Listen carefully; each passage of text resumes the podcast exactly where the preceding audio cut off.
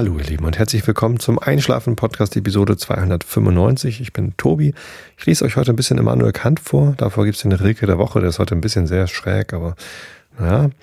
Ähm, und davor erzähle ich euch ein bisschen was, was mich so bewegt hat. Ähm, und damit ihr, das mache ich, damit ihr abgelenkt seid von euren eigenen Gedanken und besser einschlafen könnt.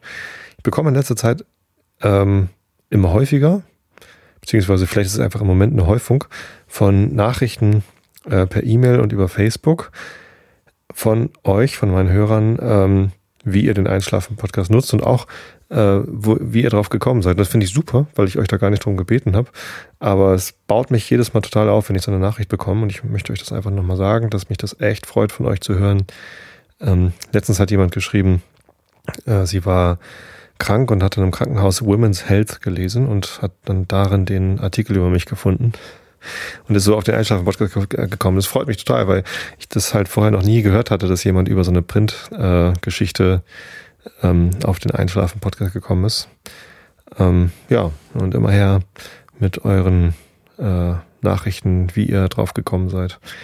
Und natürlich auch immer gern her mit äh, kritischem Feedback, falls euch irgendwas aufgefallen ist, was ich vielleicht äh, ja selber nicht gemerkt habe. Ne? Also Kritik ist ja immer gut, um zum Beispiel blinde Flecken aufzudecken, die man selber gar nicht richtig wahrnimmt. Das meiste, was ich an Feedback bekomme, äh, ist mir durchaus schon bewusst, aber ihr könnt es ja probieren. genau. Ja, das Thema, mit dem ich euch heute ablenken will von euren eigenen Gedanken, ist Sport. Äh, und zwar ähm, hatte ich das, glaube ich, letztens schon mal erwähnt, dass ich äh, solche Apps, na, das habe ich bestimmt schon mal erwähnt, benutze, um beim Laufen mitzuschreiben, wo ich so lang laufe und so. Und da ähm, habe ich schon so ein paar verschiedene Sachen ausprobiert und das wollte ich einfach nochmal zusammenfassen. Im Kontrast zur Sendung, glaube ich, 293, äh, Entschleunigung, kommt jetzt also die Beschleunigung. Und Dabei geht es mir gar nicht unbedingt um Beschleunigung im Sinne von ganz, ganz schnelles äh, Sporttreiben und Laufen, sondern ich mache Sport, damit mein Körper fit bleibt.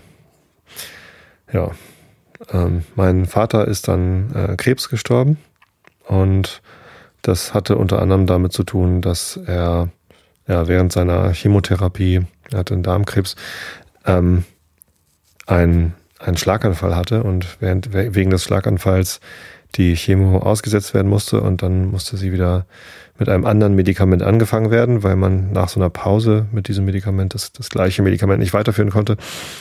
Und mit, das ist zweimal passiert und bei dem dritten Medikament, das hat einfach nicht mehr so gut gewirkt.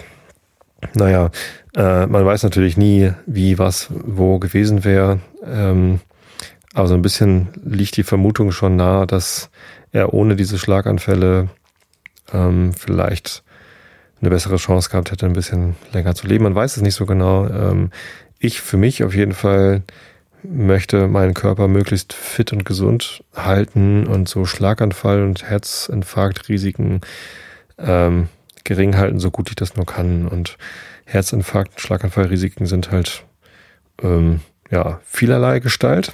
Ne, Rauchen ist zum Beispiel ein großes Risiko, mache ich schon mal nicht. Ähm, Bluthochdruck ist ein Risiko, ähm, habe ich zum Glück auch nicht.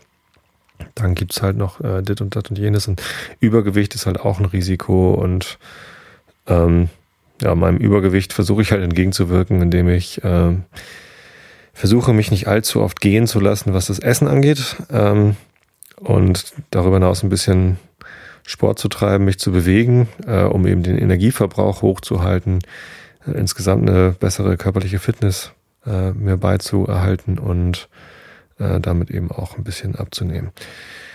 Ich habe es auch schon oft erwähnt, ich schwank im Moment so immer um die 100 Kilo. Ich hatte eine ganze Zeit lang ähm, 103 Kilo drauf, was bei meiner Körpergröße von 1,97 nicht wirklich schlimm ist. Also ich bin nicht dick, nehme mich selber nicht als, als dick wahr. Ich habe ein bisschen Bauch, aber ich meine, ich werde dieses Jahr 40, das ist jetzt nichts Außergewöhnliches, dass ich in meinem Alter ein bisschen Bauch habe. Das ist also kein, kein optischer Grund, warum ich gern äh, abnehmen will, sondern es ist wirklich nur so ein Fitnessgrund.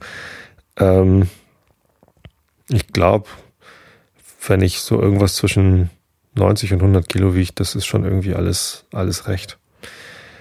Wobei mein BMI natürlich dann immer noch zu hoch ist, aber ich habe auch ne, ja, eine ganze Zeit lang äh, Muskeltraining gemacht, also äh, nicht Bodybuilding, aber so äh, Fitness an, an so Geräten und da eine Menge Muskeln aufgebaut und das ist ja kein schlimmes Gewicht, wenn man Muskelmasse mit sich rumträgt. Natürlich ist die jetzt nicht mehr so fit, wie sie dann damals war, als ich sie aufgebaut habe. Ähm, ja, aber nichtsdestotrotz. Ich äh, denke, so 95 Kilo ist so ein Gewicht, da, da denke ich, habe ich immer genug für meine Fitness getan. Bin ich noch drüber. Heute Morgen hatte ich 100,4 Kilogramm auf der Waage. Das schwankt halt immer so im Moment zwischen 98 und ein bisschen über 100. Ähm, ich würde mich, glaube ich, wohler fühlen, wenn es immer so um die 95 schwankt. Das ist aber auch wirklich, ja, alles nicht so wichtig. Ich versuche das regelmäßig zu erfassen, ähm, also mich auf die Waage zu stellen und mir zu merken, worum das dann so gerade schwankt. Ja, jeden Tag das gleiche Gewicht bringt man ja eh nicht auf die Waage. Ähm, einfach nur, um, um das irgendwie ein bisschen zu kontrollieren. Genau, womit wir beim Thema kontrollieren sind, denn meinen Sport, den äh, möchte ich auch kontrollieren. Und das ist eine Sache, die habe ich mir angewöhnt und mir persönlich hilft sie. Ich glaube, es gibt auch viele Leute, die gerade mit meiner Einstellung an den Sport gehen, also nicht hohe Leistungsfähigkeit oder bestimmte Ziele erreichen und so, ähm, die das nicht brauchen, die einfach ja, laufen gehen können oder walken oder was auch immer sie an Bewegung treiben. Ja, ist ja allerlei Bewegung ist ja gut für, für Energieverbrauch hochdrehen. Ähm, bei mir funktioniert das nicht so. Ich brauche immer irgendwie ein bisschen Motivation. Am liebsten gehe ich halt laufen, weil das irgendwie eine sportliche Betätigung ist, die mir ganz gut liegt. Fahrradfahren ist nicht so meins. Ähm, da habe ich halt nicht das richtige Fahrrad für und das ist auch immer, das weiß ich nicht. Ich habe einmal die, die Cyclassics mitgefahren, was das Jedermann-Rennen, 55 Kilometer. Ähm, das war auch ganz witzig, aber irgendwie hinterher tat mir so der Hintern weh. irgendwie, keine Ahnung. Ähm, ich gehe lieber laufen. So, das ist so die mir am nächsten liegende Form. Ich würde auch gerne schwimmen. Schwimmen mag ich auch total gern, obwohl ich das nicht so gut kann. Im Sinne von, ich kann nicht so gut ausdauernd schwimmen, sondern es ist eher so, ja, ich gebe dann immer Vollgas. Wahrscheinlich, weil ich Angst habe, dass ich sonst ertrinke und bin dann zu schnell erschöpft. Also das würde ich aber gerne mal üben. Nur ist Schwimmen halt so unpraktisch. Da muss ich dann immer erstmal meine Schwimmsachen zusammensammeln. Da muss ich irgendwie zu einem Ort hinkommen, wo ich dann schwimmen kann. Ähm, und dann kann ich da schwimmen. So, also Schwimmbad oder hier der Badeteich. In Tottlüsing gibt es so einen, so einen Badeteich, der vom, vom Schwimmverein. Das könnte ich eigentlich nachher machen. Hm, warum eigentlich nicht? Ich weiß gar nicht, ob der spät abends noch geöffnet ist, aber eigentlich könnte ich nachher mich aufs Fahrrad schwingen, kurz zum Badeteich fahren, eine Runde schwimmen. Gute Idee eigentlich. Naja, zumindest ist es immer mit ein bisschen mehr Zeitaufwand verbunden, als einfach nur ja, Laufklamotten an, Laufschuhe an und los. Dann, ich bin hier direkt am Wald und kann einfach relativ leicht laufen gehen. Nur, es, es gibt natürlich keinen wirklichen Grund, laufen zu gehen. Das ist also ich habe ja kein, kein Ziel im Sinne von, ich muss da jetzt hin, aus dem gesund, sondern ich laufe halt immer eine Runde und bin dann erschöpft. Äh, der Grund ist halt, mich überhaupt sportlich zu betätigen und nicht irgendwo hinzukommen. Und das ist so, manchmal fehlt es mir so ein bisschen an Motivation. Und was mir dann hilft, ist ähm, technisches Spielzeug. Das ähm, hat damals angefangen mit einer ganz normalen Pulsuhr. Da habe ich dann, äh, als ich noch in Hamburg gewohnt habe, mir irgendwann so eine Pulsuhr gekauft mit so einem Brustgurt, die dann äh, halt eine Stoppuhr hatte und die mir dann nach dem Laufen gesagt hat, wie lange ich gelaufen bin und welchen Durchschnittspuls ich hatte. Das war so, ja, das, das war dann witzig. Dann hatte ich wieder was zum, zum Beobachten. Dann konnte ich meine durchschnittliche Herzfrequenz vergleichen mit dem letzten Lauf und gucken, wie schnell ich denn unterwegs war. Die Strecke hatte ich dann meistens abgemessen. Das waren halt zur Außenalster hin, drumherum und zurück waren es immer so gute zehn Kilometer die ich da gelaufen bin. Ähm, ist erstaunlich eigentlich, ne? Im Moment laufe ich relativ selten 10 Kilometer. Ich habe hier so eine Hausrunde, die ist irgendwie 5 Kilometer und kann da hier und da einen Schlenker machen oder abkürzen, sodass ich zwischen 4 und 6 Kilometern irgendwie unterwegs bin. Ich habe auch eine 10 Kilometer Runde, aber die zu laufen, ist mir meistens schon dann wieder zu viel Zeit. Äh, egal.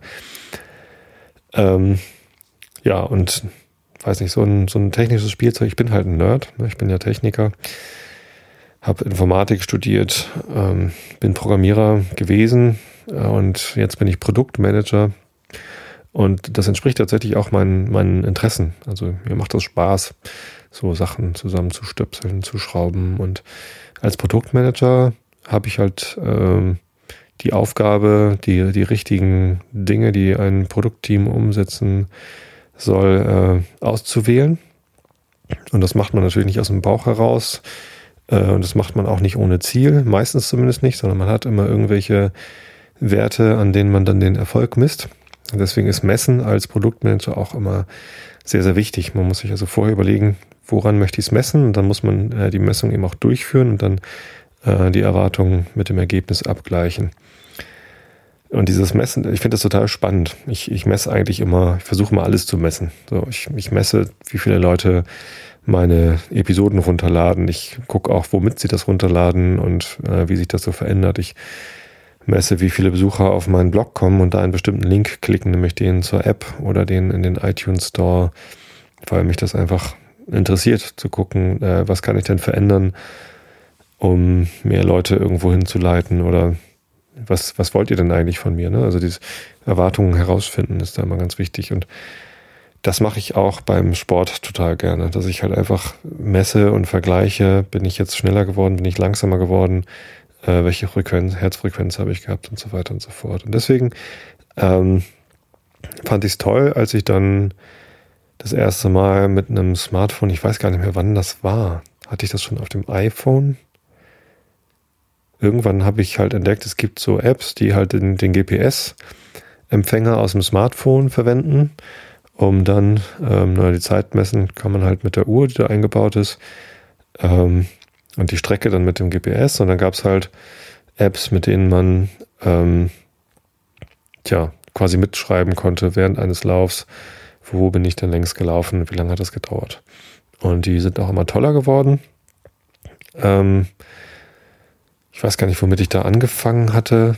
Zumindest Runkeeper benutze ich jetzt schon eine ganze Weile. Hatte ich auf dem iPhone? Ich hatte damals mal ein iPhone. Ich hatte auch mal ein Blackberry. Ja, Ihr wisst schon, ich bin ein Nerd. Alle möglichen Systeme am Start.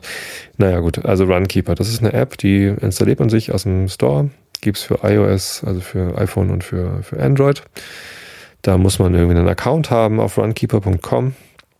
Und dann, ähm, ja, das ist kostenlos. Man kann auch so einen Elite-Account haben, der kostet dann jährlich irgendwie 29 Euro oder so. Oder Dollar, weiß ich gar nicht. Oder 39, irgendwie sowas, einen jährlichen Beitrag.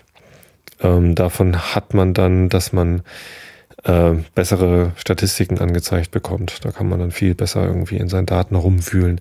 Ich habe tatsächlich so einen Elite-Account mir letztes Jahr oder vorletztes Jahr geholt, weil ich, nee, letztes Jahr war das. Das ist ähm, noch nicht mal ein Jahr her, weil ich das erst einmal bezahlt habe, diesen Beitrag. Äh, nicht, weil ich an die an die besseren Statistiken rankommen wollte. Das wollte ich zwar auch, das finde ich auch spannend, aber der eigentliche Grund war, ich finde die App so toll. Ich finde es toll, dass es das gibt. Und ich wollte den Entwicklern einfach was dafür geben. Ich möchte, möchte es unterstützen, dass sie das machen. Und ähm, da ich selber in der Softwarebranche tätig bin, weiß ich, dass diese Menschen auch bezahlt werden müssen. Und daran wollte ich mich einfach beteiligen. So ein bisschen wie eine Spende eigentlich, dass ich das da die Premium-Mitgliedschaft gekauft habe. Ähm, aber naja, ähm, Gut, was kann man jetzt äh, in Runkeeper machen? Also wenn man loslaufen will, macht man die App an, die sucht dann erstmal das GPS-Signal und sobald sie das hat, man kann man auch einstellen, äh, wenn man gerade, also welche Sportart will man gerade betreiben, laufen oder Fahrradfahren oder gehen oder so oder noch ganz viele andere Sachen. Und dann drückt man Start und dann führt man seine Sportart durch und äh, wenn man zurück ist, drückt man auf Stopp oder wenn man fertig ist und dann kann man sich halt anzeigen lassen, was so, wo man längs gelaufen ist und wie die Durchschnittsgeschwindigkeit war und so. Wenn man möchte, kann einen die App auch zwischendurch immer mal informieren, wie es denn so läuft. Ne? Da gibt es dann so eine Stimme, die sagt einem, äh, wie schnell man denn gerade ist oder wie so die Durchschnittsgeschwindigkeit bisher war oder die Zeit oder so. Und das kann man auch einstellen, wann sie das sagen soll. Entweder in bestimmten Zeitabständen. Ich habe das auf alle fünf Minuten eingestellt. Oder wenn man möchte, kann man auch sagen, dass man in Kilometerabständen Bescheid gesagt bekommen möchte. Äh, wie schnell man denn war. Ja, da gibt es alle möglichen Einstellungsmöglichkeiten. Und das Schöne ist, ähm, die Daten werden dann ähm, an runkeeper.com übertragen. Und dann kann man das im Web eben auch nochmal angucken. Ne? Wenn man zu Hause ist, kann man sich am Rechner einloggen und gucken, ähm, wie war es denn so? Und das dann vielleicht vergleichen mit vorherigen Läufen. Und so. Das Ganze hat natürlich auch eine, eine Social-Komponente. Das heißt, äh, man kann sich mit anderen Leuten verbinden, die eben auch dort registriert sind. Ähm, und das hat natürlich nochmal andere ähm, Effekte dann. Ich finde das ganz nett, dass ich da ein paar Freunde äh, verbunden habe. Übrigens, wenn ihr jetzt Hörer seid und überlegt, cool, ich bin auch auf Runkeeper, ich verbinde mich da jetzt mit Tobi, ähm, diese Anfragen nehme ich nicht an, weil ich nur, weiß ich nicht, auf Runkeeper und auch Runtastic, da komme ich gleich zu, möchte ich eigentlich nur Freunde, Verbindungen haben äh, mit Leuten, die ich auch wirklich persönlich kenne und von denen ich auch möchte, dass sie wissen, wo ich längst laufe und so. Das heißt, wenn ihr mich nicht persönlich kennt, dann fragt bitte gar nicht erst an. Klicke ich eh nur weg. Ganz im Gegensatz zu äh, Xing. Auf Xing äh, habe ich ja gesagt, wenn ihr mir in die Kontaktanfrage reinschreibt, dass ihr Hörer seid, dann nehme ich euch auch an. Wenn ich auf Xing Kontaktanfragen bekomme, äh, ohne Text und ich kenne die Leute nicht, dann ähm, überlege ich mir das immer nochmal. Also einige nehme ich dann auch an, wenn ich merke, so, oh, das könnte irgendwie Sinn ergeben. Andere ähm, nehme ich dann eben nicht an. Ja. Facebook nehme ich übrigens auch nicht jede Kontaktanfrage an, weil ich da denke, äh, wer was von mir wissen will, der kann mich auch einfach abonnieren. Und bei Facebook gibt es ja dieses Abonnieren-Feature. Ähm, denn wenn ich eine Freundschaftsanfrage annehme auf Facebook, dann sehe ich ja auch dessen Beiträge in meinem Feed. Und ab und zu benutze ich Facebook schon noch zum Lesen. Nicht wirklich immer, aber also und nicht, nicht regelmäßig. Also ich benutze Facebook eigentlich eher zum Senden, also zum, zum Verteilen von Informationen als zum, zum Konsumieren. Konsumieren tue ich eher auf Twitter, wenn ich da nochmal genauer wählen kann, wem ich dann folge. Ähm, naja, aber wenn ich irgendwie jede Freundschaftsanfrage auf Facebook annehmen würde, dann wäre ja mein Feed voll mit Sachen, die mich wirklich nicht betreffen, äh, von Leuten, die ich nicht kenne und das, das möchte ich eigentlich nicht. Ja, auf Xing verwende ich den Feed sehr selten und da ähm, ja, sind die Informationen, die da gepostet werden, aber meistens dann auch irgendwie fachrelevant. Ähm, egal für welches Fach, das ist dann schon okay. Da wird ja wenig Quatsch gepostet und das, deswegen nehme ich da gern jeden, jede Anfrage entgegen. Und man weiß ja auch nie, ob sich nicht doch irgendwann mal eine fachliche, berufliche Perspektive daraus bildet. Äh, ja, aber das nur am Rande. Ähm, bei Runkeeper habe ich äh, einen meiner besten Freunde im Kontaktkreis und der benutzt es auch regelmäßig. Der äh, trackt da auch mit, wenn er irgendwie mit dem Fahrrad zur Arbeit fährt und so. Und das ist einfach toll, wenn man sich dann dagegen mal seitig mal einen Like verteilt oder einen Kommentar schreibt. Das, äh, das motiviert mich. Deswegen teile ich auch manchmal ähm, meine äh, Läufe mit Runkeeper auf Facebook oder Twitter. Und das mache ich, um Reaktionen zu bekommen.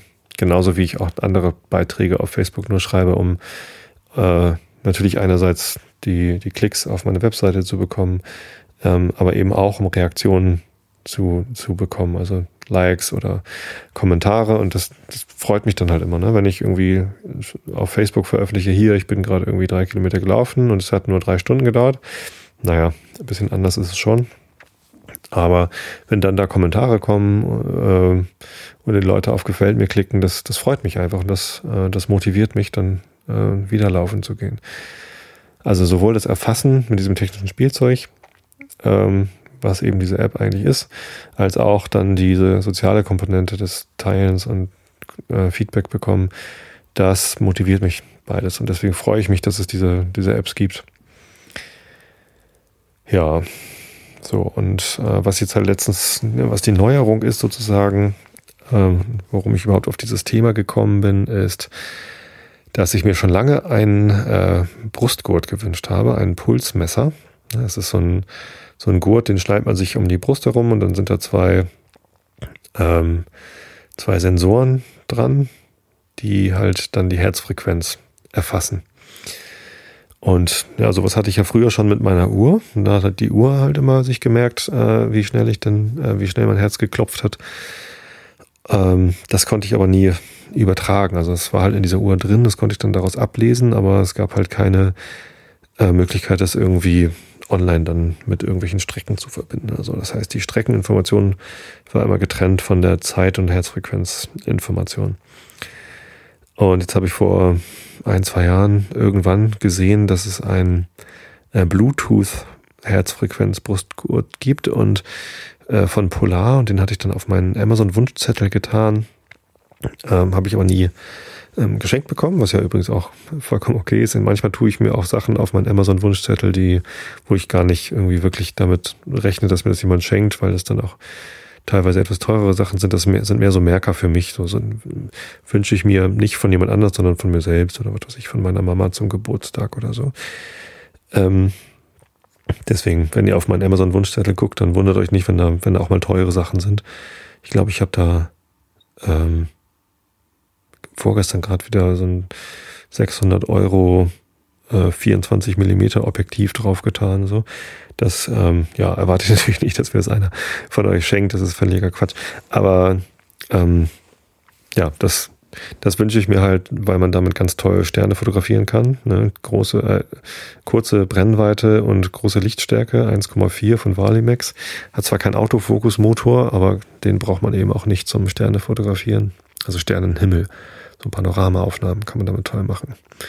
Da braucht man eine kurze Brennweite, damit man lange Belichtungszeit haben kann, ohne dass die Sterne ihre Bahn weiterziehen. Also das machen sie natürlich, aber mit einer kurzen Brennweite, 24 Millimeter, fällt das halt nicht so schnell auf. Da kann man möglichst lange belichten. Das kaufe ich mir vielleicht irgendwann mal von meinem Flattergeld, wenn ich da genug spare. Ja, ähm, zumindest diesen Brustgurt hatte ich halt auch nie äh, bekommen. Und dann habe ich irgendwann mir den mal wieder angeguckt und in den Kommentaren gelesen, dass es auch ähnliche Produkte gibt von anderen Herstellern. Da habe ich dann mal gesucht und tatsächlich einen gefunden bei einem merkwürdigen äh, Online-Versandhandel. Also, ja, was heißt merkwürdig? Cellphone-Shop heißt der, glaube ich. Ähm, und der war da irgendwie für 30 Euro gelistet und dann auch noch gerade irgendwie im Angebot. Wobei ich jetzt gemerkt habe, die, die machen den halt ständig ins Angebot.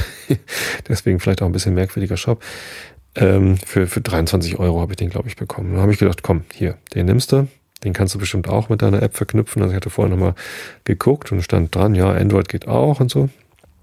Ähm, I got you, also I, Bindestrich, GOT, Leerzeichen U. I got you heißt der. HRM, Heart Frequency Rate Measurement, keine Ahnung. Und tja, den habe ich tatsächlich dann auch bekommen. War ich ganz überrascht, ähm, dass der Shop den auch versendet. Und ähm, war ein bisschen tricky, den zu verbinden äh, mit äh, Runtastic. Ja, äh, und, und da, genau, da komme ich jetzt auf Runtastic, beziehungsweise Runkeeper äh, hat auch so eine Funktion, die App. Allerdings ist ja mein Handy kaputt. Ich hatte es erzählt, mein Handy ist mir mal äh, runtergefallen, beim Entwickeln der App übrigens, also für euch. Ist mir das Handy geschrottet. Ähm, leider ist das Display nicht wirklich gesprungen und leider geht es auch größtenteils noch. Also es gibt nur einen schmalen Bereich, so ein ähm, vertikalen Streifen relativ weit rechts auf dem Display, äh, wo das Touch äh, nicht mehr funktioniert. Das heißt, da kann ich nicht hintippen. Leider ist das kleine Herz, das ich tippen müsste, um die Verbindung von Runkeeper und dem, äh, dem Brustgurt herzustellen, genau in diesem Bereich. Das heißt, ich kann Runkeeper nicht mit diesem, äh, mit einem Brustgurt verwenden, solange ich dieses Handy habe, weil ich da halt nicht tippen kann. Leider ist Runkeeper auch so, dass man, wenn man das Display dreht, sich der Inhalt nicht äh, auch dreht, so dass ich halt auch durch Drehen nicht in den richtigen Tippbereich kommen kann. Was sehr ärgerlich ist. Die meisten Sachen, äh, da kann ich halt, wenn ich das Display drehe, dann dreht sich auch das, also wenn ich das Gerät drehe, dreht sich der Display-Inhalt und dann kann ich ähm, hier nochmal äh, irgendwo klicken. Ähm, da, wo ich halt vorher nicht klicken konnte. Das geht bei Runkeeper leider nicht.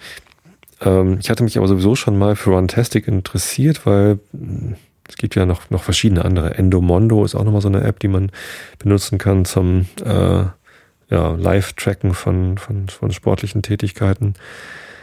Ähm, aber bei Runtastic, die hatten noch so tolle Features wie ähm, Intervallläufe, die man planen kann, bevor man losläuft.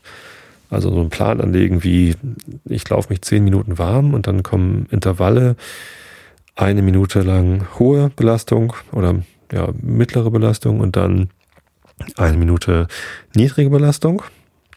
Und das im Wechsel vielleicht dann fünf, sechs Mal und danach gibt es eine Cooldown-Phase, wo man sich wieder entspannen kann. Das finde ich ganz cool. Oder Trainingspläne hat Runtastic auch, dass man sich einstellen kann, ich möchte gerne in einem halben Jahr einen Halbmarathon laufen, möglichst in einer Zeit von unter zwei Stunden oder so. Und dann kann man halt gegen Geld natürlich ähm, sich so einen Trainingsplan kaufen, der einem dann immer sagt, heute musst du übrigens einen 5-Kilometer-Lauf in der und der Belastungszone machen oder so. Das fand ich alles ganz cool und vor allem diese Intervallläufe, die wollte ich halt mal ausprobieren, weil ähm, wenn man Intervalltrainings einlegt, mal so zwischendurch, dann ähm, kann man halt ja einen eine höheren Trainingseffekt erreichen in weniger Zeit. Dafür ist Intervalltraining ganz gut. Wollte ich halt immer mal ausprobieren. Und das halt verbunden mit einer Verbindung zum äh, Brustgurt würde halt bedeuten, dass man diese Intervalle halt an einer Herzfrequenz dann auch festmachen kann. Theoretisch. Ich habe das jetzt einmal ausprobiert.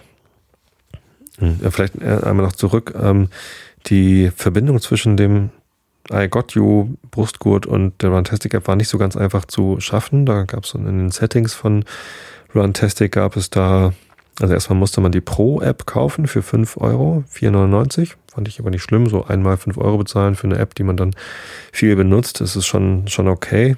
Wie gesagt, ich bin ja auch in der Softwareentwicklung tätig und ich finde es gut, wenn man Leute dafür bezahlt, was sie tun. Ähm, leider hat es diese Verbindung nicht auf Anhieb funktioniert, weil irgendwie hat es einmal geklappt und dann war das verbunden, aber beim nächsten Mal verbinden klappte das irgendwie nicht. Und mein Fehler war, ich habe dann immer auf andere Bluetooth-Devices, es gab so drei Optionen äh, bei Runtastic. Eine war, ich gucke das mal eben nach, ich habe die App ja hier, was ist denn hier los? Da, wieso ach Gott, was ist denn? Ähm, jetzt fragt er mich, ob er Bluetooth anmachen soll. Soll er natürlich nicht. Einstellungen. Unter Einstellungen gibt es Herzfrequenz. Und da gibt es äh, Bluetooth Runtastic HR Combo Monitor. Äh, Bluetooth Smart. Habe ich aber nicht so ein Combo HR Combo Monitor, glaubte ich zumindest nicht. Dann gibt es Bluetooth weitere Brustgurte und äh, 5,3 Kilohertz Runtastic Empfänger und Brustgurt. Und ich habe immer halt äh, Bluetooth weitere Brustgurte ähm, gewählt. Und damit habe ich die Verbindung nicht hinbekommen. Stellt sich raus am Ende, ich muss doch dieses Bluetooth Smart Runtastic HR Combo Monitor wählen, um mein I Got You Brustgurt zu verbinden. Dann geht's. Habe ich leider nicht rausgefunden. Da ähm, habe ich zuerst gedacht, vielleicht kann mir ja der Runtastic Support dabei helfen, weil mh, hm, ich habe hier ein Produkt gekauft und ich dachte, dann kann man ja vielleicht auch Hilfe bekommen ähm, von dem Produkthersteller, um äh, die Features nutzen zu können.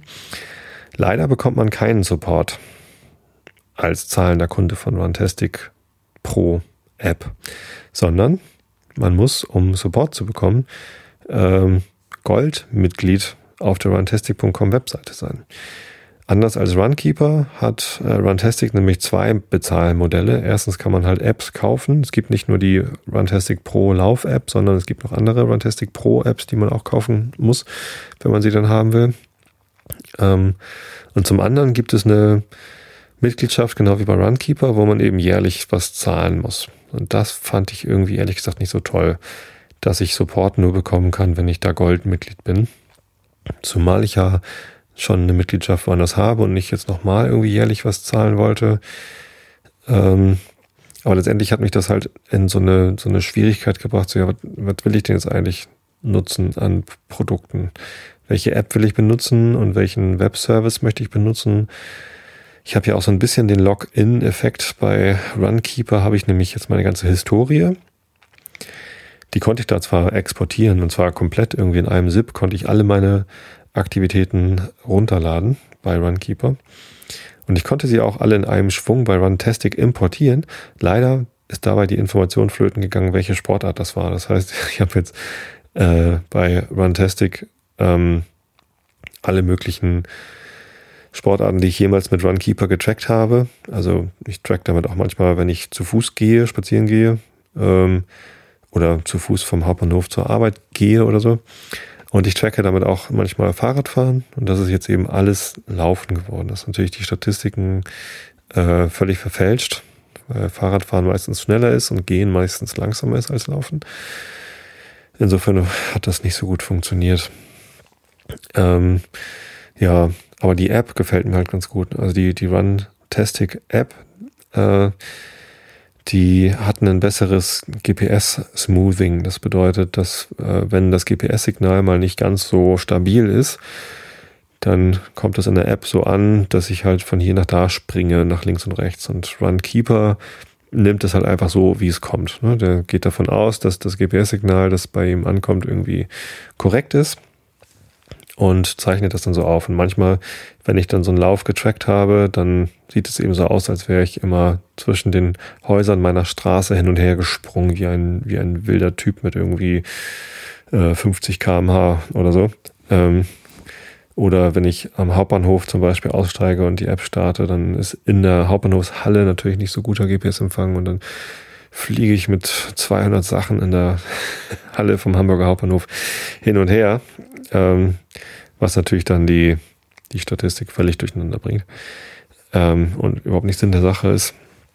Tja, und Runtastic hatte aber so einen, so einen anderen Algorithmus, die erkennen dann wohl irgendwie, naja, gut, er hat hier gesagt, er geht gerade zu Fuß, dann gehe ich mal nicht davon aus, dass er irgendwie mehr als 15 kmh oder 20 kmh, so alles, was darüber hinausgeht äh, und so wild hin und her springt, da haben die halt äh, so ein bisschen, das, das wird geglättet und äh, zusammengefasst, was natürlich deutlich besser ist. Ja, genau. Dann diese Verbindung mit dem Brustcode ist dabei. Also kann ich halt tippen. Ja, da kann Runkeeper nichts dafür, dass mein Display kaputt ist, aber ja, ist halt so. Bei Runtastic kann ich es verbinden. Das heißt, dass ich zusätzlich zu der Information, wo ich längst gegangen bin, wie schnell ich war, Höhenprofilinformationen haben auch beide Apps, dass ich halt anhand der GPS-Daten auch weiß, wo ich gerade bergauf gelaufen oder bergab gelaufen bin. Ähm, und dazu habe ich jetzt bei Runtastic eben noch die Information, wie schnell denn gerade mein Herz geschlagen hat an den einzelnen Stellen. Das finde ich ganz cool. Ja, und ähm, bei Runtastic jetzt diese Intervallläufe, das habe ich jetzt einmal gemacht, um es auszuprobieren. Ähm, und das ist echt klasse. Das war schön. Ne? Ich habe diesen, dieses, dieses Standard-Intervall-Ding, das ich vorhin schon erwähnt hatte, dann mal ausprobiert. Zehn Minuten warmlaufen. Nach fünf Minuten sagt er mir, jetzt ist irgendwie Halbzeit mit warmlaufen. Ne? Sieh mal zu, dass du warm wirst. Im Kontext. Und dann sagt er halt, ähm, nächstes Intervall, ähm, hohe Belastung. Kommt in zehn Sekunden. Ja, und dann zählt er irgendwie noch den Countdown 3, 2, 1 und los. Sagt dann, du bist zu langsam, lauf schneller. Ähm, und das habe ich dann gemacht, habe mich irgendwie dran gehalten und sagte, jetzt sind Sie im optimalen Bereich, versuchen Sie die dann diese Geschwindigkeit zu halten. Ja, okay, eine Minute gehalten und dann sagt er gleich, nächstes Intervall ist äh, langsam in 10 Sekunden oder in 20 Sekunden. Er sagt dann irgendwie auch immer zwischendurch Bescheid, wie lang das Intervall noch geht. Zählt dann so runter, äh, sagt einem, wenn man zu schnell oder zu langsam ist. Ich habe dann auch relativ schnell gemerkt, okay, äh, zu schnell bin ich jetzt nicht mehr, ich bin meistens eher zu langsam auch in der, in der ruhigen Phase war ich teilweise zu langsam. Ähm, ich bin mir nicht ganz sicher, ob Runtastic dafür jetzt meine Herzfrequenz genutzt hat oder ähm, die Geschwindigkeit. Das weiß ich nicht so genau. Aber das könnte ich eigentlich mal rausfinden anhand der Aufzeichnung. Hm, kann ich ja nochmal nachreichen, die Informationen. Zumindest hat mir das Spaß gemacht und ähm, hat sich gut angefühlt manchmal ist es echt toll, wenn man so einen Trainer im Ohr hat, der einem sagt, jetzt hier lauf mal schneller, nee, jetzt lauf mal langsamer, mach mal halblang. Ähm, man hat gleich das Gefühl, sinnvoller zu trainieren, weil man irgendwie ähm, Anweisungen bekommt. Das, das ist cool. Das macht mir Spaß. Mal gucken, ob ich das jetzt irgendwie regelmäßig eingebaut bekomme in meinen Trainingsplan. Ähm, ist jetzt leider schon eine Woche her. Ich bin seitdem auch nicht laufen gegangen, weil es einfach im Moment ein Ticken zu warm ist und so viele andere Sachen waren. Am Samstag war ja zum Beispiel der große Flohmarkt bei meiner Mutter im Garten. Ich hatte euch alle eingeladen. Und tatsächlich sind auch ein paar von euch gekommen. Ähm, und ähm, natürlich, ich habe mich total gefreut über jeden, der da war. Äh, die eine Hörerin, die Rita, hat sogar noch Geschenke mitgebracht für meine Mutter und äh, ganz viel gekühltes Obst äh, für uns alle. Das war richtig toll. Und auch sehr gefreut hat mich, dass eine ganze äh, Gruppe von Hörern gekommen ist, die extra aus Shanghai angereist sind. Nein, also sie sind extra aus Shanghai und Frankfurt angereist, allerdings nicht, um zum Hörertreffen bei meiner Mutter im Garten zu kommen, sondern um auf eine Hochzeit zu gehen, hier in Hamburg wahrscheinlich oder so oder in der Nähe. Und haben dann die Gelegenheit genutzt und sind vorher dann auf dem Flohmarkt vorbeigekommen und haben sich lustige Frank Elsner Spielbücher der 80er Jahre gekauft. Äh, 70er, 80er, keine Ahnung. Ähm, ja, an dieser Stelle nochmal einen lieben Gruß und schönen Dank an alle, die da waren. Ähm, es war recht ruhig den Tag über. Es waren immer mal so Leute da. Früher am, am Vormittag war es ein bisschen voller. Mittags war es sehr, sehr ruhig. Am Nachmittag kamen nochmal ein paar, insgesamt vielleicht 30 Gäste, Kunden. Was eigentlich für so einen Tag, wo es irgendwie 34 Grad im Schatten war und wir draußen halt Veranstaltungen gemacht haben, schon ganz toll ist. Ähm, meine Mutter hat ein paar Sachen verkauft bekommen, nicht viel Umsatz gemacht, ähm, macht aber auch nichts. Ähm, ging ja eher darum, auch mal Sachen loszuwerden, die dann ja jetzt halt nicht verschenkt werden müssen.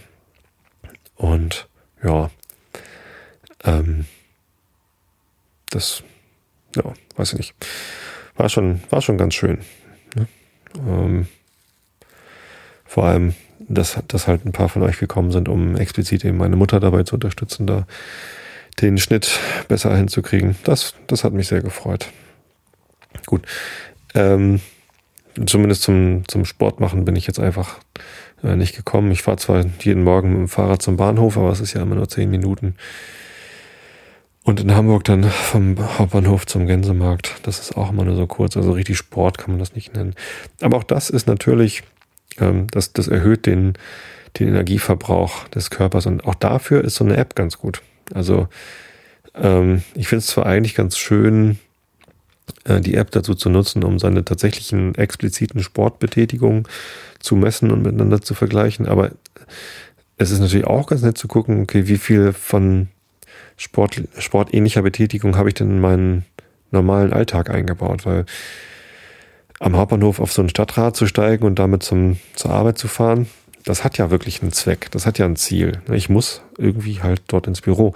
Und äh, wenn ich das mache mit dem Fahrrad statt dem äh, öffentlichen Verkehr, ähm, statt des öffentlichen Verkehrs, um mal hier korrektes Deutsch zu versuchen, dann hat das ein Ziel. Das ist irgendwie ja nicht wirklich Sport. Ich habe mal gehört, es gab eine, eine Untersuchung von äh, mit Putzfrauen wo irgendwie ähm, einem Teil der Probanden gesagt worden ist, hier, wir haben ein neues Programm, das bedeutet, äh, das Aufräumen und Putzen ist jetzt Sport und ähm, wenn ihr euch ein bisschen intensiver bewegt, dann hat das einen Trainingseffekt. Ne, da wurde halt, wenn sportliche Messungen durchgeführt, irgendwie, also sich Belastbarkeit, Fitness und so weiter.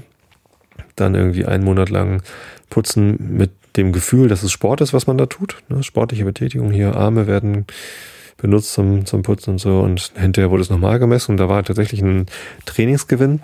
Einer Testgruppe äh, wurde es nicht so gesagt, sondern wurde nur gesagt, hier, ähm, wir untersuchen mal, wie sich äh, die, diese körperliche Arbeit auf äh, die Physis auswirkt und äh, ja, gebt euch mal ordentlich Mühe jetzt hier alles schön sauber zu kriegen, aber eben nicht mit, gebt euch mal Mühe hier Sport zu treiben beim, beim Putzen. Und tatsächlich hatte dann die Gruppe, die gedacht hat, das ist, das ist Sport oder die es irgendwie als Sport wahrgenommen hat, hatte einen Trainingseffekt. Und die andere Gruppe, die die gleiche Tätigkeit gemacht hat, aber eben nicht dabei gedacht hat, es sei Sport, die hatte keinen Trainingseffekt ähm, oder einen deutlich geringeren. Das finde ich schon ganz beachtlich, dass man irgendwie, wenn man sich bewusst dazu entscheidet, ich, ich habe hier eine Aufgabe und ich tue jetzt einfach mal so, als wäre das Sport, ähm, da, dass es dann ein zusätzlicher Trainingseffekt ist. Naja, und wenn man das dann eben noch in den Alltag einbauen kann, wie zum Beispiel die Treppe nehmen statt des Aufzugs, ne, was ja was ja eine Sache ist, die man machen kann. Ich habe das eine ganze Zeit lang sehr konsequent durchgezogen, dass ich immer mit dem äh, mit der Treppe äh, die Treppe gewählt habe statt den Aufzug. Ähm, habe sogar mal versucht, mir eine Klaustrophobie einzureden, also Platzangst oder Angst vor engen Räumen, um äh, nicht mehr den Aufzug zu nehmen. Ähm, und eben dann mehr Treppe zu steigen. Was natürlich eigentlich Quatsch ist, aber tatsächlich so ein bisschen beklemmend äh, in so ganz engen Fahrstühlen finde ich es schon. Naja. Ähm, tja. Letztendlich meine Lösung für das Runtastic gegen Runkeeper-Problem ist, dass ich jetzt also die Runtastic-App, die ich ja auch bezahlt habe, benutze, um meine Aktivitäten aufzuzeichnen. Und die Läufe, die ich durchführe, die äh, exportiere ich dann bei Runtastic und importiere sie bei Runkeeper, so dass ich die Historie, die ich bei Runkeeper habe, weiterhin pflegen kann. Das finde ich ganz schön. Ja, dann kann ich mir da eben anzeigen lassen, wie so mein, mein Verlauf war über die Jahre, wann ich wie viel trainiert habe, wann ich mal Monate hatte, wo ich gar nicht trainiert habe. Und das finde ich ganz schön so. Ich glaube, mit der Lösung habe ich beides. Sowohl die, die gute App, die mir halt hilft, irgendwie alles gut zu tracken, als auch ähm, die langfristige, das langfristige Tracking, die Statistiken. Vielleicht mache ich mir nochmal die Mühe und lösche diese ganzen importierten äh, Aktivitäten in Runtastic, damit ich da wenigstens ab jetzt, also seit ich das benutze, eine ordentliche Historie pflegen kann. Leider ist das Löschen von Aktivitäten auch ziemlich blöd gelöst bei Runtastic. Aber naja, Usability ist halt so. Apropos Usability. Ich habe letztens auf, ähm, auf Twitter irgendwie rumgeätzt, dass äh, ich nichts äh, so sehr oder, oder nur wenig so sehr bereue wie mein Sky-Abonnement. Dazu wollte ich auch nochmal kurz was loswerden. Ich bin äh, Kunde geworden bei Sky Deutschland und habe da so ein, so ein Zwei-Jahres-Abonnement abgeschlossen. Ähm, der Auslöser war Game of Thrones. Ich wollte schon lange mal Sky haben, um Fußball gucken zu können. Ihr wisst ja, ich bin großer Fußballfan. Nächsten Samstag ist endlich soweit, dass ich wieder im Stadion bin. Beim Testspiel St. Pauli gegen Celtic Glasgow. Da freue ich mich schon drauf.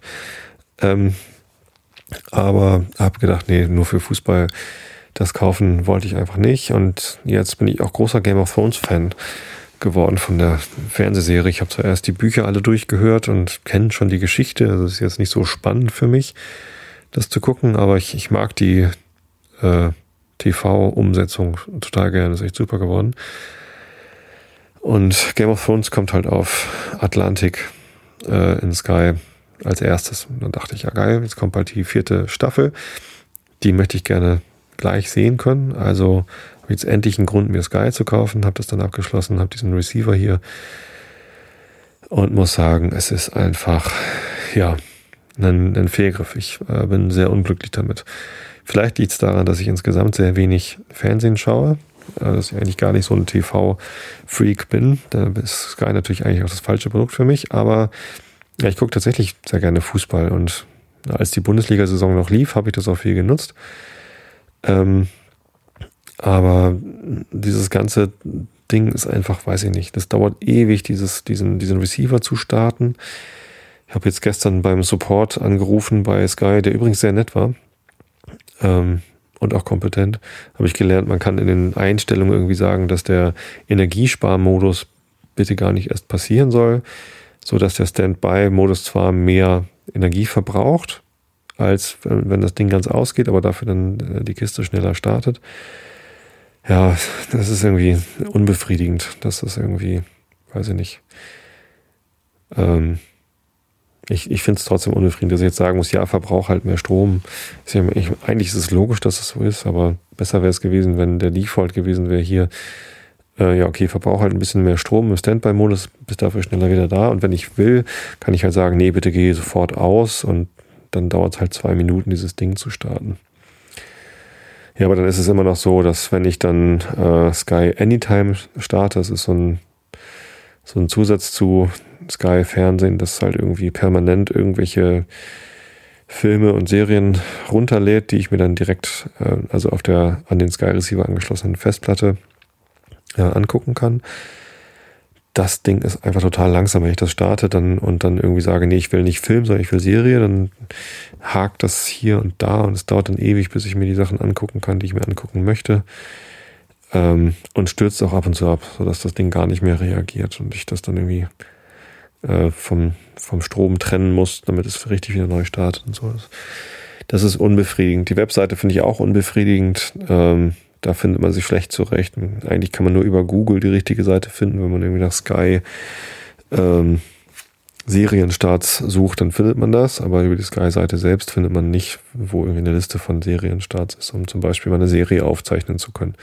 Serien aufzeichnen mit einer expliziten Programmierung, also nicht mit diesem Sky Anytime, ist auch schwierig, äh, wenn eine Serie nicht zu jeder also regelmäßig läuft, sondern unregelmäßig. Ich habe zum Beispiel Game of Thrones die dritte Staffel aufnehmen wollen. Da hat er nur die ersten fünf Episoden aufgenommen und dann danach nicht mehr. Das war irgendwie so, äh, was soll das jetzt? Jetzt kann ich das wieder nicht gucken und naja. Ähm, ich finde das Produkt einfach äh, zu schlecht, als dass ich dafür so viel Geld ausgeben möchte. Die Werbung nervt auch. Ne? Dann gibt man Geld aus für ein Abonnement und trotzdem wird man noch mit Werbung beschallt. Interessanterweise wird man sowohl mit Werbung als auch mit Eigenwerbung, die damit wirbt, dass es keine Werbung gibt, beschallt. Und das ist so, was soll das denn jetzt? Ne?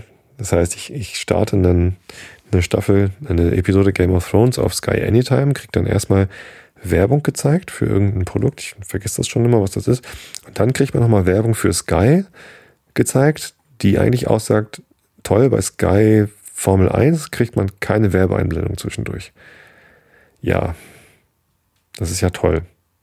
Aber ne, diese Werbung wollte ich gar nicht sehen, sondern ich wollte die Game of Thrones Episode sehen.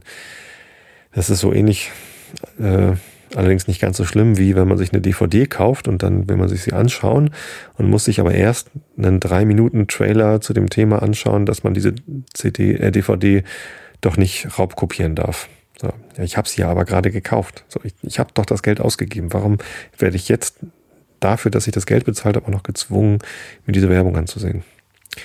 Bei Sky Anytime kann man die Werbung immerhin, da kann man vorspulen. Das fand ich schon ganz gut. Aber eigentlich will ich die gar nicht sehen. Naja, das habe ich dann auch gestern dem Mann von Sky gesagt und ihn gefragt, ob ich vorzeitig aus dem Vertrag rauskomme, äh, weil das Produkt halt wirklich miserabel schlecht ist und da konnte er mir allerdings nicht helfen. Bei allen anderen Fragen konnte er mir helfen. Ich hatte meine Jugendschutzpin vergessen. Äh, interessanterweise konnte ich die meiste Zeit über Game of Thrones auch ohne Jugendschutzpin gucken. Da musste er zwar seine Kollegen fragen, aber selbst das hat er für mich rausgefunden. Am späten Abend, so ab 22 Uhr oder 22.30 Uhr kann man äh, Game of Thrones auf Sky Anytime auch ohne Jugendschutzpin sehen. Das hatte ich halt die meiste Zeit gemacht. Deswegen war ich dann ganz verwirrt, dass ich dann auf einmal die Jugendschutzpin eingeben sollte. Das lag daran, dass ich halt schon um halb zehn oder halt vor Ablauf dieser Zeit äh, das gestartet habe. Ich finde, das könnten sie mir dann auch sagen, ne? dass sie irgendwie sagen, äh, nö, du kannst jetzt noch nicht äh, Game of Thrones gucken ohne Jugendschutzpin, bitte gib sie ein. Oder irgendwie dokumentieren, dass man das nachts auch ohne Jugendschutzpin sehen kann. Das war halt, also es ist, ist halt ein bisschen verwirrend. Usability ist halt eine schwierige Sache. Ne? Also die Benutzbarkeit ähm, zu erleichtern, ähm, ist immer ein sehr hehres Ziel, sollte man immer verfolgen, wenn man Produkte erstellt. Äh, ist auch keine einfache Sache. Dafür gibt es ja auch den Beruf des Interaction Designers, der eben die Benutzbarkeit äh, sicherstellen soll.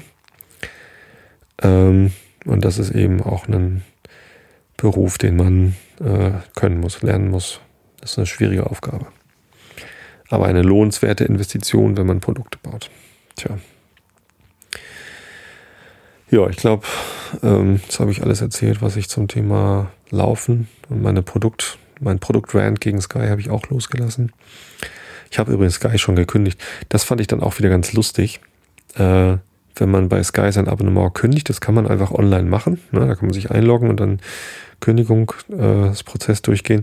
Und während dieses Kündigungsprozesses so mehrschrittig irgendwie hier ankreuzen und ja, ich bin mir wirklich sicher und so, kriegt man noch angeboten, ein Häkchen zu setzen. Ja, ich kündige jetzt, aber bitte macht mir ein verbessertes Angebot. Und das ist auch irgendwie eine Produktphilosophie, ähm, die ich auch schon häufiger gehört habe, weil Sky-Kunden, ich kenne kaum jemanden, der diesen regulären Preis von 50 Euro im Monat zahlt, sondern die meisten ähm, zahlen halt deutlich weniger. Und das macht man, indem man kündigt und dann das Häkchen setzt bei, ich möchte bitte ein verbessertes Angebot haben. Äh, dann kriegt man nämlich einen günstigeren Preis angeboten. Wahrscheinlich automatisch oder so. Das fand ich auch sehr, sehr skurril. Ähm, warum bieten sie diesen günstigeren Preis nicht gleich an? Das muss ja irgendwie, vielleicht haben sie gemessen, womit wir wieder bei dem Thema sind, dass das irgendwie zu einer erhöhten ähm, Abonnementbereitschaft führt, führt, wenn man das Gefühl hat, einen günstigeren Preis zu erzielen. Naja, naja, naja. So richtig überzeugt bin ich davon nicht. Also, ich gucke jetzt nochmal eben kurz in den, ähm, in den Chat, äh, ob es irgendwelche wichtigen Zusatzinformationen gibt. Ähm, zu den Themen, die ich angesprochen habe. Der Kai vom Hobbykoch-Podcast sagt, dass sein Fitbit kaputt ist und jetzt kommt er niemals in Form. Fitbit ist auch eine tolle Sache. Das ist so ein Produkt, damit, das trägt man mit sich rum und das ist so ein Schrittzähler eigentlich, glaube ich. Ähm, das ist halt diese Körpervermessung oder Aktivitätsvermessung schlechthin. Äh, Habe ich leider nicht. Vale sagt, Fantastic ist böse und hat hier einen Link. Axel Springer hat Runtastic gekauft. Das wusste ich noch gar nicht. Ja. Wenn allerdings dann Runtastic meine Daten an die Krankenkasse verkauft, wie Kai gerade mutmaßt, dann sinkt bei mir wahrscheinlich der Beitrag, weil ich total fleißig bin.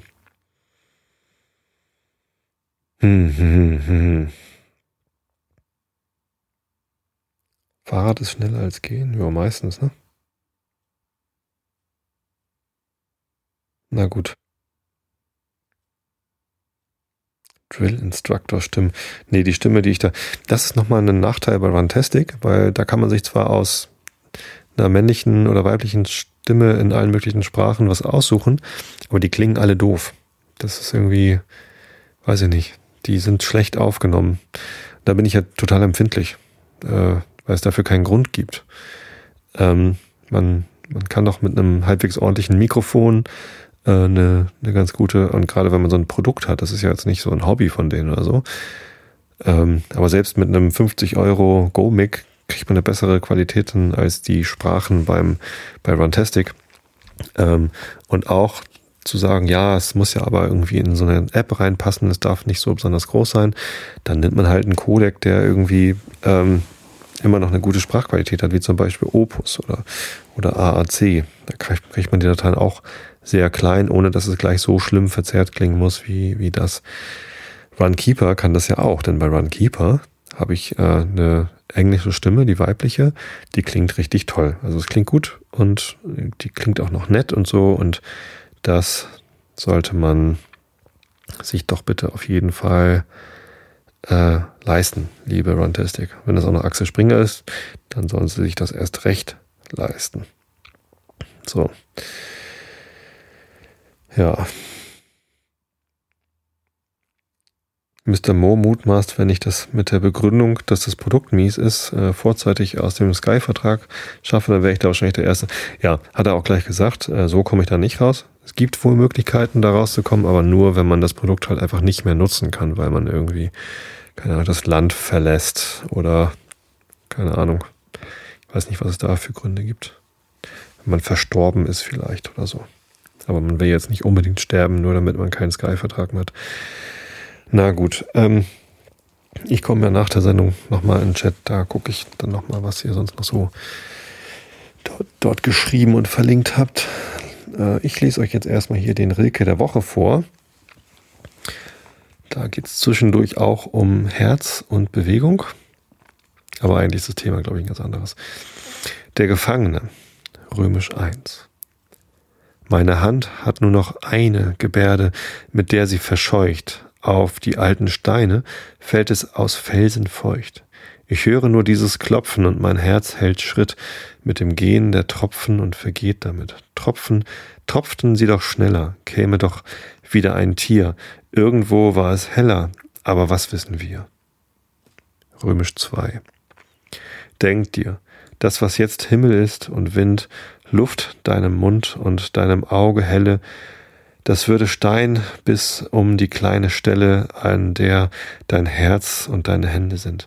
Und was jetzt in dir morgen heißt und dann und später hin und nächstes Jahr und weiter, das würde wund in dir und voller Eiter und schwere nur und bräche nicht mehr an.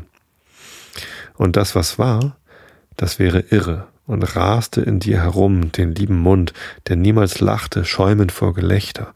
Und das, was Gott war, wäre nur dein Wächter und stopfte boshaft in das letzte Loch ein schmutziges Auge, und du lebtest doch.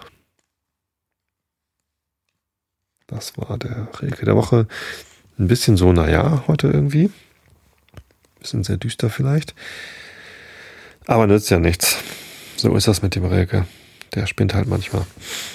Ich lese euch jetzt zum Einschlummern noch ein bisschen Immanuel Kant vor, die Kritik der reinen Vernunft, was sich ja jetzt so über die letzten dreieinhalb, bald vier Jahre doch als Dauerbrenner erwiesen hat. Und wir sind auch erst bei 49 Prozent. Ich bin mal geschafft, ob ich es irgendwie bis Episode 300 oder zumindest bis das vierte Jahr rum ist von diesem Podcast, äh, zumindest halb durch dieses Buch geschafft habe. Naja, ähm, wie dem auch sei, äh, sei, wir sind mitten in irgendeinem Kapitel, wie gesagt 49 Prozent in der Kindle-Ausgabe. Augen zu und zugehört. Man sieht aus allem diesem, dass ein bloßer Missverstand der rationalen Psychologie, Psychologie, ja doch, ihren Ur Ursprung gebe. Habe ich nicht verstanden. Achso, Entschuldigung. Ja, ich bin echt schon so ein bisschen, bisschen wirr im Kopf. Die Hitze, äh, die hier derzeit über Norddeutschland hängt, die macht mir doch ganz schön zu schaffen. Ähm, seit, seit über einer Woche sind das immer so 30 Grad. Äh, am Wochenende waren es locker mal 34 Grad. Ich glaube, gestern waren es ausnahmsweise mal nur 29 Grad. Aber das macht es irgendwie nicht, nicht viel besser. Ähm, ich mag das Wetter. Ähm, ich mag ja eigentlich fast jedes Wetter. Das Einzige, was ich nicht mag, ist, wenn es tagelang nur so bedeckt und diesig und, und neblig ist. Das, das mag ich nicht. Ab und zu brauche ich halt mal Sonne. Aber wenn es zu viel Sonne ist, dann macht es mir eigentlich nichts aus. Das mag ich gerne. Äh, trotzdem macht mich das Wetter träge. Das ist, äh, ich merke, dass die dauerhafte hohe Temperatur, äh, die macht mich ein bisschen müde und träge, weil ich halt auch einfach schlechter schlafe und so. Ähm, ich finde das gar nicht schlimm. Ich bin manchmal ganz gerne müde und träge. So, es ist ja ganz, ganz entspannt. Ähm, aber es ist eben so. Mir fällt das Vorlesen dadurch ein bisschen schwer. Ich habe das vorhin schon gemerkt. Ich habe meinen Töchtern Madita vorgelesen. Ähm, die etwas verwirrende, den verwirrenden Abschnitt, wo äh, Madita sich mit Mia prügelt, äh, weil äh, Elisabeth, ursprünglich weil Elisabeth sich eine Erbse in die Nase gesteckt hat. Ähm, und ich habe mich beim Vorlesen dieser, dieser Madita, dieses Madita-Abschnitts auch mehrfach verhaspelt, so dass ich schon befürchtet habe, äh, dass meine Töchter denken, ich kann gar nicht lesen. Aber eigentlich wissen sie ja, dass ich lesen kann. Und ihr wisst es eigentlich auch, also lasst euch nicht davon ablenken, dass ich hier ab und zu ins Stottern komme. Es liegt einfach, glaube ich, echt an der Temperatur. Ich lese den Satz nochmal, vielleicht verstehe ich ihn dann. Das ist ja wenigstens bei, bei Kant vorlesen, irgendwann schalte ich ja mal ab und verstehe nicht mehr wirklich, was ich da vorlese, sondern bin dann so ein Text-to-Speech-Converter. Ähm, aber wenigstens den ersten Satz möchte ich schon noch verstehen. Nochmal Augen zu und zugehört. Man sieht aus allem diesem, dass ein bloßer Missstand der, rationale, der rationalen Psychologie ihren Ursprung gebe. Ich habe ihn immer noch nicht. Achso. Äh, ein bloßer Missverstand gibt der rationalen Psychologie ihren Ursprung. Aha. Nicht ein Missverstand der rationalen Psychologie tut irgendwas, sondern ähm, ja, jetzt habe ich es. Die Einheit des Bewusstseins, welche den Kategorien zum Grunde liegt, wird hier für Anschauung des Subjekts als Objekts genommen und darauf die Kategorie der Substanz angewandt. Sie ist aber nur die Einheit im Denken, wodurch allein kein Objekt gegeben wird, worauf also die Kategorie der Substanz als die jederzeit gegebene Anschauung voraussetzt, nicht angewandt, mithin dieses Subjekt gar nicht erkannt werden kann. Das Subjekt der Kategorien kann also dadurch, dass es diese denkt, nicht von sich selbst als einem Objekte der Kategorien einen Begriff bekommen, denn Um diese zu denken, muss es sein reines Selbstbewusstsein, welches doch hat erklärt werden sollen, zum Grunde legen. Ebenso kann das Subjekt, in welchem die Vorstellung der Zeit ursprünglich ihren Grund hat, ihr Eigendasein in der Zeit dadurch nicht bestimmen, und wenn das Letztere nicht sein kann, so kann auch das Erstere als Bestimmung seiner selbst, als denkendem Wesen überhaupt, durch Kategorien nicht stattfinden. Fußnote. Das Ich denke ist, wie schon gesagt, ein empirischer Satz und enthält den Satz Ich existiere in sich. Ich kann aber nicht sagen, alles, was denkt, existiert, denn da würde die Eigenschaft des Denkens alle Wesen, die sie besitzen, zu notwendigen Wesen machen. Daher kann meine Existenz auch nicht aus dem Satze Ich denke als gefolgert angesehen werden. Wie Cartesius dafür hielt, weil sonst der Obersatz alles, was denkt, existiert, vorausgehen müsste, sondern ist mit ihm identisch. Er drückt eine unbestimmte empirische Anschauung, das ist Wahrnehmung aus, mithin beweist er doch, dass schon Empfindung, die folglich zur Sinnlichkeit gehört, diesem Existenzialsatz zum Grunde liegt.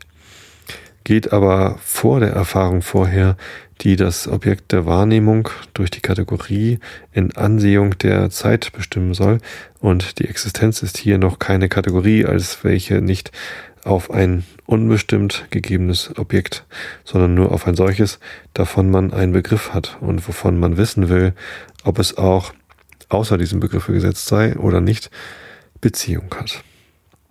Eine unbestimmte Wahrnehmung bedeutet hier nur etwas Reales, das gegeben worden und zwar nur zum Denken überhaupt, also nicht als Erscheinung, auch nicht als Sache an sich selbst, Numenon, sondern als etwas, was in der Tat existiert und in dem Satze ich denke als ein solcher bezeichnet wird.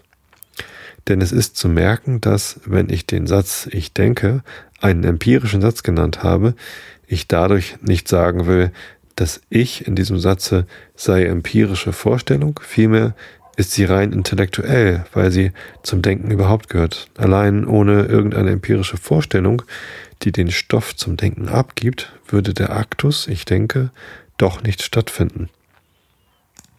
Und das Empirische ist nur die Bedingung der Anwendung oder des Gebrauchs des rein intellektuellen Vermögens.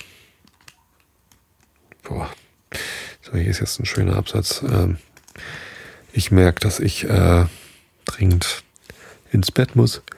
Ich hoffe, ihr seid alle schon im Bett oder seid entspannt genug für das, wofür ihr euch entspannen wolltet. Ich wünsche euch eine gute Woche.